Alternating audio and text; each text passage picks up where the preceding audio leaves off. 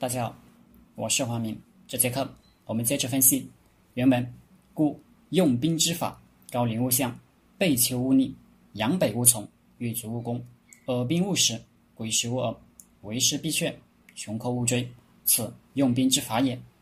阳北勿从，假装败北的敌军不要追。后面有一句：耳兵勿食，也有这意思。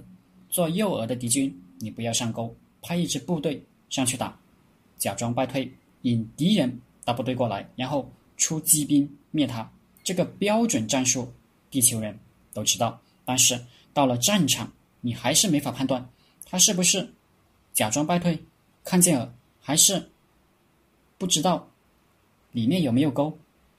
所以才有纸上谈兵之说。你似乎什么都知道，但判断不了，就不是真知道。杨北无从。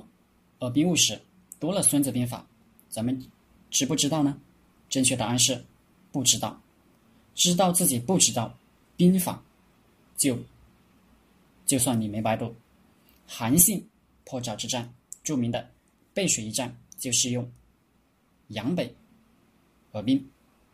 韩信先在河边布了一万人的阵地，然后派尔兵出战。谁做饵呢？他自己做。这由不得赵军不咬钩，见了韩信，你不咬，那还要谁呢？拿主帅，甚至拿皇上做耳兵，这在历史上不止一回。因为这个饵让人无法拒绝，知道是饵也要咬钩，更别说一兴奋起来，哪管什么饵不饵的。不过这主意只能老板自己拿，谋臣一般不敢建议老板当饵。韩信亲率我兵出战，大张旗鼓，战鼓喧天，帅旗飘扬，赵军都兴奋了，万马军中取韩信首级，大丈夫建功立业就在今日。打了一阵子，韩信开始败退，扬北。其实他不扬也得北，因为赵军人数比他多得多，直接就这么打，他是打不过的，所以。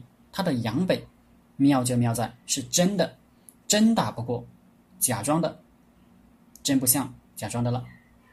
扬北的时候，韩信开始放饵下钩，就是他的帅气、一套仪仗、战鼓什么的，这是巨大的战利品。得了韩信的帅气，那是积分后的赏赐。